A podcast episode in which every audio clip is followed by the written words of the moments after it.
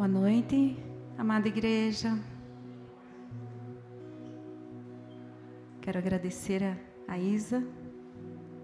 Glória a Deus pela tua vida. Glória a Deus por todos que aqui estão. Também quero dar boa noite àqueles irmãos que estão em casa, nos acompanhando também pelo YouTube. Glória a Deus também pela tua vida. Amém? Podem se assentar. Aleluias. É tão bom adorar ao Senhor, não é verdade? A maioria aqui já me conhece, mas para quem não me conhece, eu sou a Regina. Eu sou casada com, segundo ele, o homem mais bonito do mundo, né? É, para quem não sabe, quando você entra, geralmente ele está ali na frente ou ali na recepção, um homem forte, alto, loiro, másculo, assim, sabe? É o Luiz, é o meu marido, tá?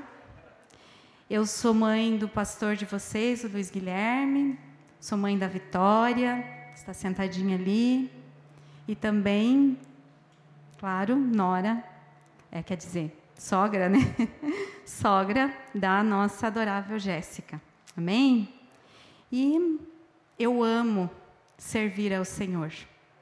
E hoje eu estou aqui para servir vocês com uma porção da palavra do Senhor. Amém? Glória a Deus. Antes de iniciarmos, eu quero que vocês orem por mim. Amém?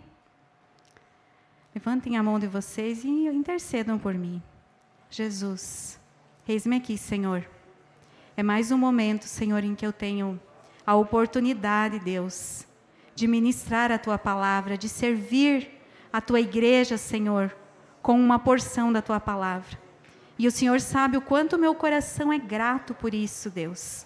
O Senhor sabe o quanto eu me alegro em poder fazer a tua vontade. E por isso eu te digo, Espírito Santo, eu sou toda tua. E eu, a minha oração é que você possa encher a minha vida, até que eu venha transbordar da água viva nessa noite. E essa água viva venha jorrar em cada coração neste lugar. E ninguém, ninguém mesmo venha sair daqui sem ser tocado por ti, sem sentir a tua presença e sem receber do Senhor aquilo que o Senhor tem preparado para cada um de nós. Eu louvo a Deus por essa igreja. Eu louvo a Deus por quem o Senhor é sobre as nossas vidas. Amém. Amém, igreja. Glória a Deus. O tema dessa mensagem é esconda-se em Deus. Eu quero que você olhe para a pessoa que está do seu lado e diga para ela: esconda-se em Deus. Esconda-se em Deus ou esconder-se em Deus. Há uma brincadeira que eu acredito que a maioria de vocês brincou quando criança, que é a brincadeira de se esconder, na é verdade. Eu brinquei muito quando eu era criança, de se esconder. E a gente, uma turma e tal, um era escolhido para ficar lá contando, enquanto os outros se escondiam, não é verdade? E depois de um certo ponto de contagem, aquela pessoa que estava contando saía para procurar aqueles que haviam se escondido, até encontrá-los. Brincar de se esconder com Deus é um pouquinho diferente. Porque Deus, Ele é o próprio esconderijo. Ele é o próprio esconderijo. E na brincadeira de se esconder com Deus, quando você se esconde em Deus, ninguém vai procurar você até encontrar você. É você mesmo que vai se encontrar. Porque nós só nos encontramos verdadeiramente quando nós nos escondemos nele. Aí nós nos encontramos verdadeiramente. E aí, meu amado, quando nós nos encontramos verdadeiramente, nós passamos a priorizar coisas que antes nós não priorizávamos. Tudo muda nas nossas vidas quando nós nos encontramos nele. Nós entendemos quem nós realmente somos. Nós entendemos o que, quem ele é realmente e o que ele quer de nós verdadeiramente. Eu quero que vocês abram a Bíblia em Isaías. E ontem à noite, mesmo sem o pastor Mano saber, ele confirmou para mim a palavra de hoje. Pastor Mano. Você já tinha falado algumas coisas esses dias e ontem, numa frase, você confirmou a palavra. Isaías 40, do 27 até o 31. Amém? Vamos lá?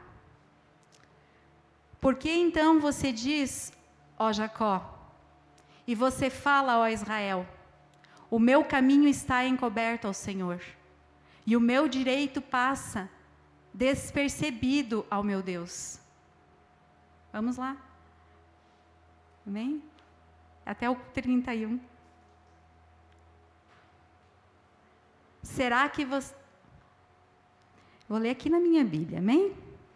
Será que vocês não sabem? Será que nunca ouviram falar disso? O Senhor é o Deus eterno. Ele criou o mundo inteiro. Ele não se cansa, não fica fatigado, nem pode medir a sua sabedoria. Aos cansados, ele dá novas forças e enche de energia os fracos. Até os jovens se cansam e os moços tropeçam e caem. Mas os que esperam no Senhor recebem sempre novas forças, voam nas alturas como águias, correm e não perdem as forças, andam e não se cansam. Amém? Versículo chave que eu quero falar nessa noite é o versículo 31. Se você ler todo esse capítulo de Isaías 40, você vai ver que Isaías aqui está ressaltando a sabedoria, a grandeza, a majestade e o poder do Criador. As verdades nesse texto nos encorajam a confiar totalmente nele. Deus tem poder para fazer todas as coisas. Não tem nada que ele não possa fazer. Nada. Porque ele é dono de tudo. Ele criou todas as coisas. Ele tem, como eu disse, o poder sobre todas as coisas. E esse texto ressalta sobre essa soberania de Deus sobre tudo e sobre todos. Amém? E o que, que eu quero compartilhar com a igreja? E aqui que o pastor Mano entra confirmando ontem. Eu quero contar para vocês um pouquinho, só um pouquinho, do meu testemunho, de algo que aconteceu comigo há quase vai completar cinco anos em janeiro. Mas eu quero dizer para vocês que eu é a primeira vez que eu conto esse testemunho. Já falei algumas vezes algumas coisas, mas assim, testemunhar mesmo. Eu faço isso para a honra e glória do Senhor, porque foi essa direção que Ele me deu para essa noite. Porque o Senhor disse assim para mim: que tem pessoas aqui que estão precisando se encontrar em Deus. E para você se encontrar em Deus, amado, você precisa se esconder nele. Você precisa encontrar esse esconderijo nessa noite. E eu quero dizer para você que a minha oração é que você consiga romper e fazer isso nessa noite. Porque eu te garanto que se você conseguir se encontrar em Deus, você nunca mais vai ser a mesma pessoa. Nunca mais vai ser. No ano de 2016, em janeiro, antes de entrar nisso, eu quero falar para vocês a importância que a nossa família tem quando nós passamos por um momento difícil na nossa vida. A importância que o meu marido teve, que os meus filhos tiveram, que os meus pais tiveram, minha sogra, minha irmã, meus irmãos, cunhados, cunhadas amigos e a igreja são de extrema importância quando nós passamos por momentos de dificuldade. Então, eu quero que você deixe o Espírito Santo de Deus falar contigo nessa noite e saiba que você não está sozinho. Por mais que talvez você se sinta assim. Aqui no versículo 27, o povo de Israel estava reclamando com Deus. Eles começaram a reclamar com Deus, porque eles estavam passando por dificuldade. E Isaías então teve que chamar a atenção deles para dizer para eles: olha, Deus, Deus está contigo, Deus é poderoso. Você precisa se esconder em Deus. Você precisa se esconder em Deus. Amém? Então, no ano de 2016, em janeiro de 2016, eu recebi um diagnóstico que eu confesso para vocês que me abalou muito. Não só a mim, mas também a minha família. Meu marido, meus filhos e toda a minha família. Eu recebi uma biópsia e nessa biópsia dizia que eu estava com câncer de mama. Um câncer grau 3, um câncer que se multiplicava, as células malignas se multiplicavam muito rapidamente. Mas ele estava no início, a doença estava recém começando, porém era um grau 3, se multiplicava muito rápido. E quando a gente recebe um diagnóstico assim, confesso para vocês que dá um baque muito grande. Por mais que você conheça Deus, que você sirva a Ele, você recebe. É como se você recebesse um soco, eu digo para vocês, como se eu tivesse recebido um soco no estômago.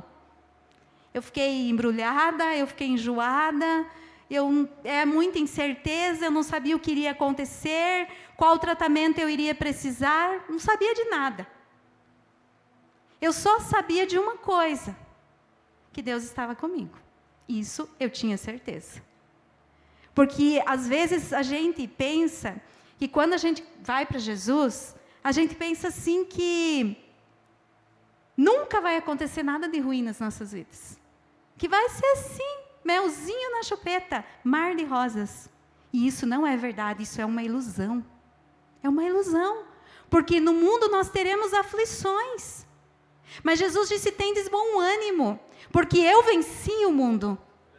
Jesus venceu por mim e por você, e se ele venceu, nós também podemos vencer. Você pode vencer. Você é vencedor. Eu sou vencedora. Eu sou vencedora. E nesse momento, nessa fase da minha vida, foi um tempo de me reposicionar em Deus. Meu coração, reposicionar o meu coração no lugar certo. Porque a gente vai caminhando com Deus, eu já tinha um certo tempo de caminhada com o Senhor.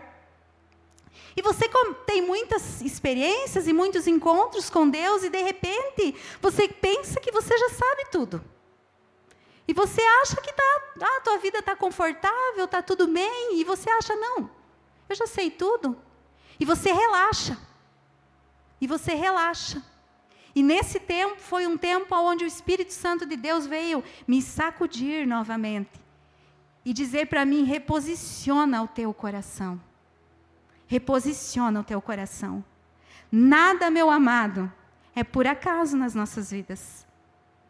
Não existe nada, nada por acaso, mas tudo Deus tem um propósito. E Deus usa situações, usa pessoas, circunstâncias para trabalhar nas nossas vidas. E nesse tempo, então, foi um tempo que eu tive que reposicionar o meu coração. E tive que rever aquilo que realmente era importante e era prioridade na minha vida, que era a presença dele. Vocês não imaginam quanto Deus falou comigo naquele tempo. Muito, muito, muito, muito. Foi um tempo de estabelecer contatos mais profundos com Ele. Tempo de ouvir Deus e provar o quanto eu confiava nele. E o quanto eu confiava na força do seu amor por mim. Foi nesse tempo aonde Deus me provou. E eu digo para vocês, eu passei por cirurgia, porque às vezes você pensa assim, você recebe o diagnóstico, você pensa, Deus vai fazer um milagre, eu não vou precisar nem de cirurgia, o médico, eu vou chegar lá, o médico vai dizer assim, desapareceu o câncer, você está curada e pronto, beleza, tchau, seja feliz, viva a tua vida. Às vezes, a maioria das vezes a gente pensa assim, eu pensei assim, que isso iria acontecer. Mas as coisas não são como nós queremos. As coisas são como Deus quer. E não é no nosso tempo, é no tempo dele. E Deus, ele pode fazer um milagre na nossa vida sim. No abrir e fechar dos olhos, tudo de ruim pode desaparecer. Com certeza. Com certeza. Mas é como ele quer. E ele queria usar essa situação na minha vida. Não estou dizendo para vocês que foi ele que colocou essa doença em mim, mas ele permitiu que ela acontecesse. E nesse tempo, aonde eu tive que reposicionar o meu coração, aonde eu tive que confiar inteiramente nele, ele falou, como eu disse, muito comigo, e ele falou comigo especificamente nesse versículo aqui, ó, 31. Mas os que confiam no Senhor recebem sempre novas forças, voam nas alturas como águias, correm e não perdem as forças, andam e não se cansam. Deus, num dia que eu falei, Deus, amém. Se eu tenho que passar então por cirurgia, amém. Se eu tenho que passar por quimioterapia, amém. Se eu tenho que passar por radioterapia, amém. Estou aqui. Mas fala comigo, Deus. Que seja para a glória do teu nome, então. Que eu possa aprender aquilo que eu preciso aprender. Que eu possa, então, ser aprovada por ti. Porque a prova, ela não vem para nos matar, ela vem para que nós sejamos aprovados. Por isso nós fazemos provas. Amém? E a primeira coisa, a primeira verdade que Deus falou comigo nesse texto, nesse versículo especificamente, foi que eu era forte como a águia. Deus disse para mim: Você é forte como a águia. A águia, ela simboliza poder e autoridade. A sua imagem está ligada à superação e à vitória. E muito mais ainda. Mas o que eu quero destacar aqui hoje é, é isso. A águia é forte. E Deus disse: Você é forte como a águia.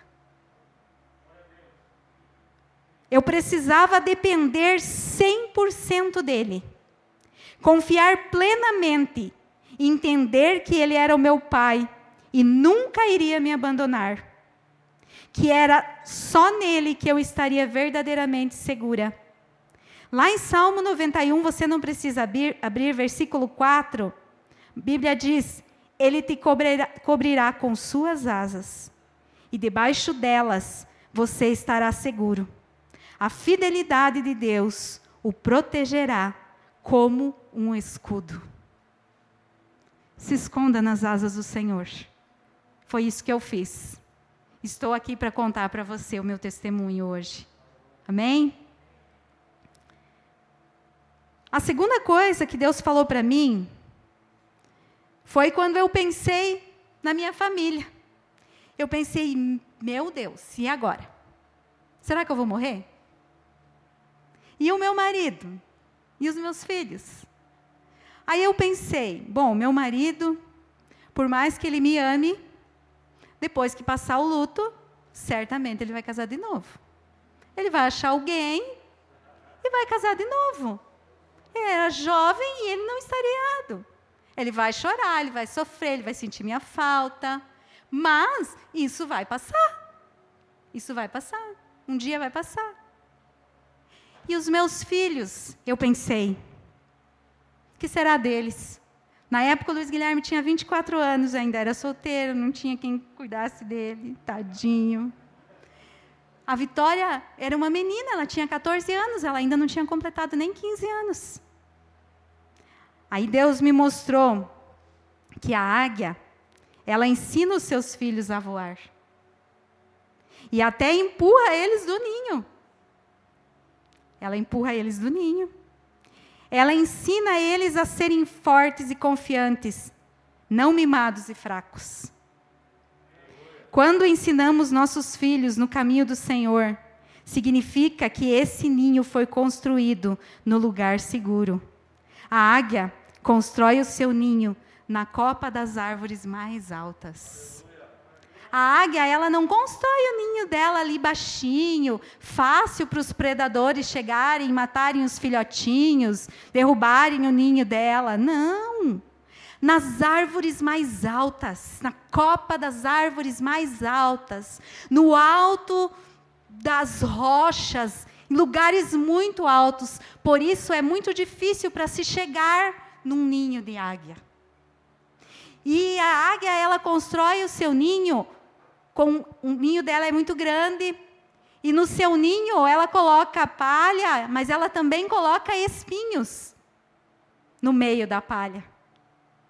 E ali ela coloca os seus ovos, ela alimenta os seus filhinhos na boca até o ponto que ela, como mãe águia, forte, corajosa, ela entende que está na hora deles voarem. E aí, queridos, ela tira a palha e deixa o espinho. Deixa o espinho para que eles vão se achegando cada vez mais na beiradinha do ninho. E quando eles chegam na beiradinha do ninho, ela tuc, empurra eles. Mas é claro que a mãe águia é muito zelosa pelos seus filhos. Muito. Ela fica observando a águiazinha. Se ela realmente vai voar ou não. Se ela vê que a águiazinha vai cair e morrer, se estatelar lá embaixo, porque o ninho é bem alto, ela dá um voo, passa por baixo da águiazinha, a águiazinha cai em cima dela e ela coloca a águiazinha de novo no ninho. E aí a, ela espera passar o trauma, passa um tempo e ela chuta de novo até a guiazinha aprender a voar. Ela voa e mostra para a águiazinha como é que se faz. Ela ensina. Ela ensina. E eu quero dizer para vocês que nós, como mães, pais, águia que somos, nós temos que ensinar os nossos filhos, não só falando, mas sendo exemplo de homens e mulheres de Deus porque eles podem andar por vários caminhos. Eles podem fazer uma série de coisas que às vezes até vão entristecer o nosso coração. Mas isso vai durar um tempo, um período. Porque vai chegar um momento, no tempo dele, em que ele vai fazer com que eles se lembrem do que eles aprenderam com a mamãe e com o papai águia. E aí, eles vão voltar para debaixo das asas do Senhor, porque eles vão entender que o único lugar seguro realmente que existe é debaixo das asas da águia maior, que é o nosso Deus Todo-Poderoso. Tive que confiar em Deus. Quando, mais uma coisa que Deus falou, quando eu pensei no que eu enfrentaria, o Senhor falou para mim que a águia, ela enfrenta a tempestade de cabeça erguida. Ela tira proveito dos ventos contrários para voar mais alto. Voar acima das nuvens escuras. Porque ela sabe que acima das nuvens escuras está brilhando o sol. Achei incrível isso. Quando vem a tempestade, fica aquele tempo feio. A águia, ela não vai para o ninho se esconder, ela não vai se abrigar no galinheiro igual a galinha faz, ela não pensa que é noite, que já é hora de dormir, que a galinha pensa, os passarinhos também. Vão para as árvores, ficam lá, pensando que já é hora de dormir, porque já está escuro. Não. Ela voa em direção à tempestade. Incrível isso. E ela tira proveito do vento contrário para voar ainda mais alto. Porque ela sabe que acima daquelas nuvens negras está brilhando o sol. O sol está brilhando. E eu digo para você que você é águia. A tempestade, ela não veio para te matar. A adversidade, ela não veio para acabar contigo, não, amado. Ela não veio para isso. Isso é só um meio que Deus está usando para te ensinar a voar mais alto. Quando você sai dessa tempestade, quando você sai dessa batalha, certamente a experiência que você carrega te faz voar muito mais alto. Amém? Mais uma coisa que Deus eu tenho que correr com o tempo. Mais uma coisa, teriam muitas coisas, mas eu separei aquilo que o Espírito Santo de Deus testificou no meu espírito que era para que eu falasse nessa noite. Mais uma coisa que eu tive que aprender era enxergar além de um diagnóstico médico. Tive que ver além, além do problema. O Senhor me mostrou que as águias, elas têm uma visão muito mais apurada em comparação ao homem. Muito mais apurada. Algumas espécies de águias, elas têm a capacidade de ver até oito vezes mais que os olhos humanos. Quando eu me deparei com isso agora, estudando novamente essa palavra, eu pensei, uau, até oito vezes mais. Incrível. E ela nem usa óculos, né? E eu uso óculos e não estou conseguindo enxergar muito bem. eu tive que aprender a enxergar acima do problema, acima de um diagnóstico médico. Somos águias ou galinhas? Essa dica foi o pastor Mano que me deu. O que nós somos? Águias ou galinhas? As galinhas andam sempre olhando no chão. Vocês já perceberam? Que a galinha anda assim? Olha, sempre olhando no chão. Ela vive ciscando, procurando uma minhoquinha ou uma porcaria qualquer para comer. É isso que é assim que a galinha anda. A águia não. A águia ela olha para o horizonte. A águia ela olha para a frente. E essa é uma característica dos animais carnívoros caçadores. A águia, ela pode enxergar um peixe, também achei incrível isso, de 8 centímetros, saltando num lago a 8 quilômetros de distância. Gente, ela está lá em cima, que a gente olhando, a gente vai olhar, não vai nem enxergar ela, de tão alto que ela está voando. Mas ela olha lá de cima e ela consegue enxergar um peixe de apenas 8 centímetros. Ela consegue enxergar a sua presa. Ela é uma caçadora. Ela tem visão ampliada, dada por Deus. E a minha oração nessa noite que Deus te dê essa visão. Que Deus nos dê essa visão, porque nós precisamos e é urgente. É urgente, nós precisamos enxergar mais. Enxergar aquilo que Deus quer que a gente veja. Muitos aqui estão com a visão encoberta, mas Deus vai remover. Deus vai remover aquilo que está obstruindo a tua visão nessa noite. Em nome de Jesus. Amém? Com quem você anda? Você influencia ou você se deixa influenciar por quem não compartilha da mesma fé que você? Isso vai deturpar a tua identidade. Nós precisamos nos arrepender e voltar à nossa verdadeira identidade, que está nele. Só ele pode definir quem somos verdadeiramente. Uma águia nunca vai ser uma galinha, ou vice-versa, nunca. Tem até uma história que eu li, pastor, naquele livro que você me indicou. Uma história de uma águia. Na verdade, é uma parábola, né? Ela foi criada no galinheiro como se ela fosse uma galinha, no meio das galinhas. Pegaram o filhotinho, colocaram lá, para ela ser. E ali ela cresceu, no meio das galinhas, pensando que ela era uma galinha.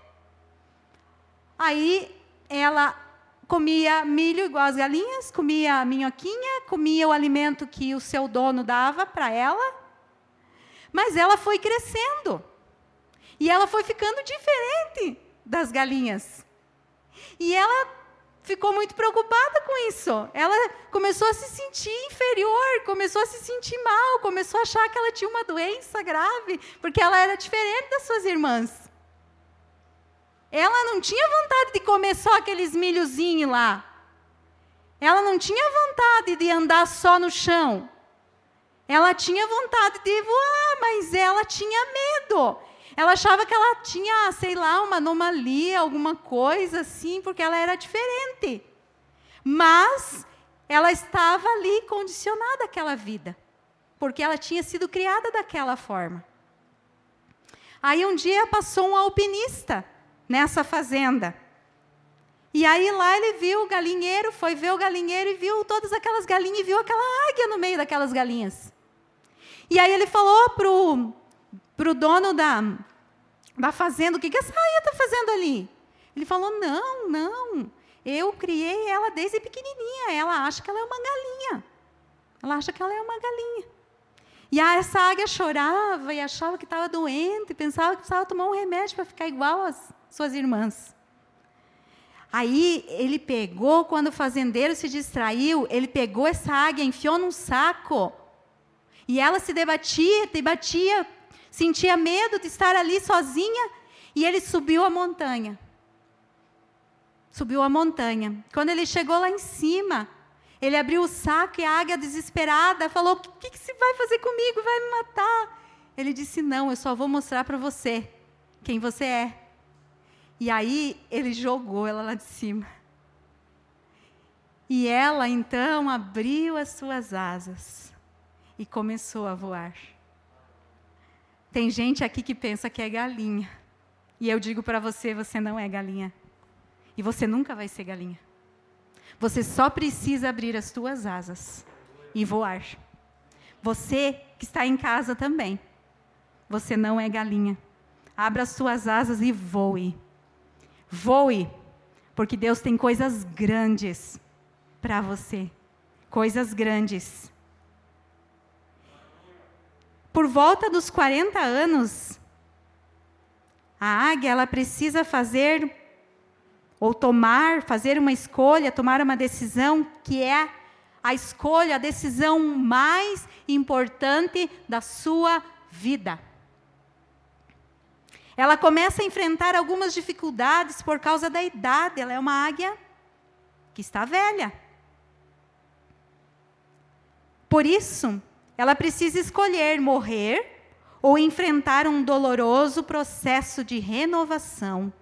Salmo 103 diz assim: ó, ele enche tua vida com coisas boas, de sorte que a tua mocidade se renova como a da águia. O bico dela já está muito encurvado, ela está tendo dificuldade para se alimentar, dificuldade para caçar.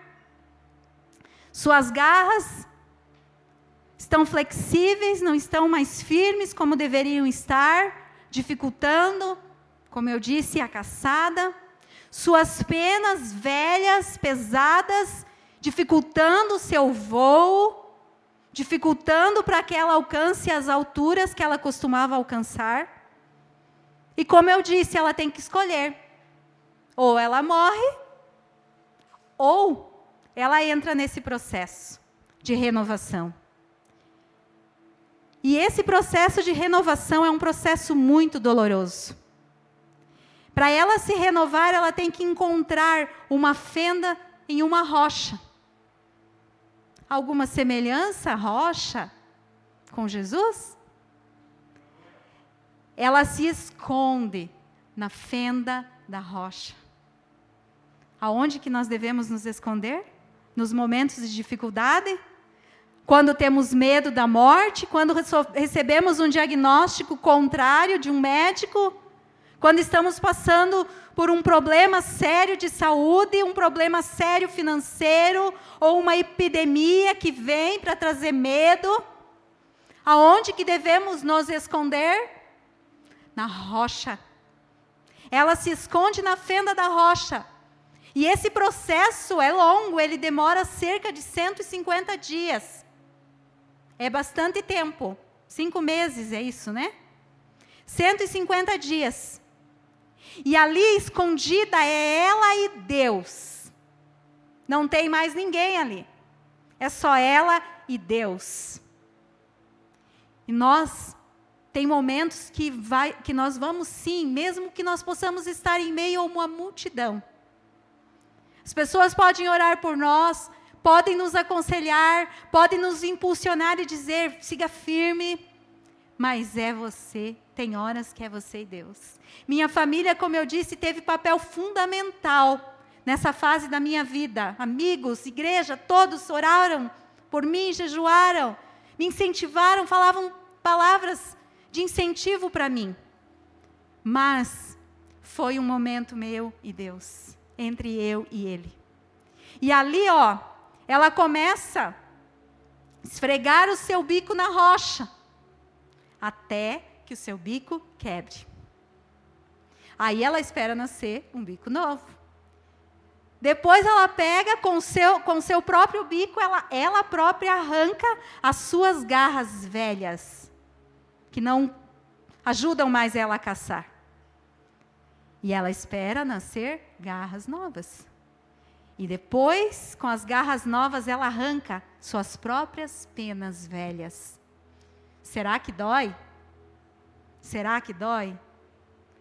Deve doer muito, né? E eu digo para vocês: doeu muito. Doeu muito tudo que eu passei, as o tratamento é muito doloroso. Os efeitos colaterais são muito dolorosos. Muito dolorosos. Mas não é isso que eu vou ressaltar para você nessa noite. Eu vou ressaltar que Deus estava comigo. E que eu não estava sozinha. E que por mais que eu chorasse, eu sabia que o choro podia durar uma noite, mas a alegria vem ao amanhecer. Eu sabia que aquele tempo iria passar. E eu sabia que eu nunca mais seria a mesma. Nunca mais seria a mesma. Amém? E ali então, depois de 150 dias, ela sai, renovada, forte novamente, linda novamente para o seu voo de renovação, a coisa mais linda que existe para a águia. E aí ela pode viver mais cerca de 30 anos, totalizando 70, 60, 80, conforme a espécie. Aí ela vive muito tempo ainda. Precisamos aprender a nos esconder em Deus em momentos de dificuldades, fraqueza, falta de força, em que você se sente pesado e sem visão, esconda-se na rocha, Jesus Cristo. Deixe Ele renovar você. E saiba que você pode sentir-se só, pode, pode estar com medo ou com dor. Tua autoestima pode até estar baixa parece que está desmoronando, saiba que Ele está contigo. Saiba que Ele te carrega no colo, como um pai amoroso que Ele é. Quando, há mais ou menos três anos atrás, se não me falha a memória, Eu e o Luiz Guilherme, o pastor Mano, fomos na conferência em Curitiba, uma só coisa. E eu digo para vocês que ali Deus selou muitas coisas que Ele estava fazendo na minha vida naquele tempo. Eu tinha, eu ainda estava em tratamento, eu ainda não tinha terminado 100% o tratamento. E no último dia da ministração, eu, na hora da oração, eu fui para frente e uma jovem veio orar por mim. E essa jovem começou a orar por mim e eu sentia muita presença de Deus, muita presença de Deus, e eu chorava, chorava, chorava compulsivamente, mas não de tristeza, eu chorava porque eu sentia Ele ali, agindo na minha vida de uma forma sobrenatural, como eu nunca tinha sentido. E ela orava e dizia assim: Senhor, mostra para ela o teu amor por ela. Revela para ela o teu amor por ela. E nisso eu senti como que uma onda que veio e começou a me envolver. Essa onda começou a me envolver e começou a me aquecer. E, eu, e, o meu coração começou a encher de alegria, eu ria, eu chorava. Era algo sobrenatural, e sobrenatural não tem como explicar com palavras o que eu sentia naquele momento. E nisso as minhas forças, as minhas pernas foram retiradas de mim e eu tive que me deitar no chão. E essa moça continuou orando e de repente veio uma outra menina e começou a orar por mim também. E ela, daí ela começou a ministrar: Senhor, mostra para ela aonde que o Senhor está na vida dela. E nisso, meus amados, eu comecei a ter uma visão, não da onde o Senhor estava, mas da onde eu estava.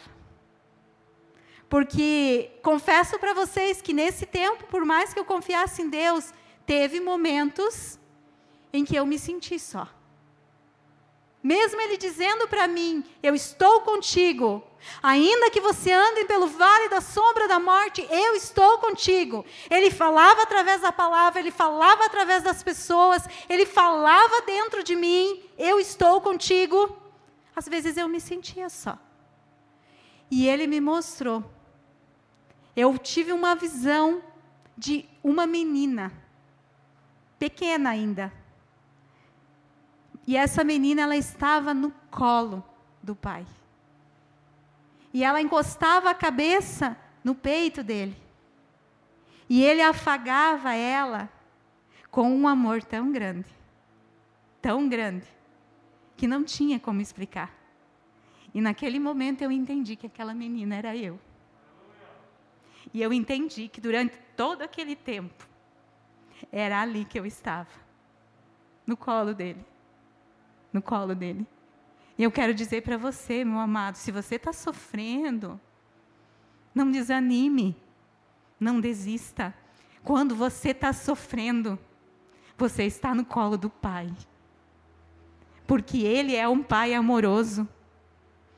E se um pai biológico, quando um filho está sofrendo, abraça forte, e diz para o filho: Papai está aqui. Imagine ele. Imagine o nosso Deus. Imagina, ele não tem. Ele nunca nos deixa só.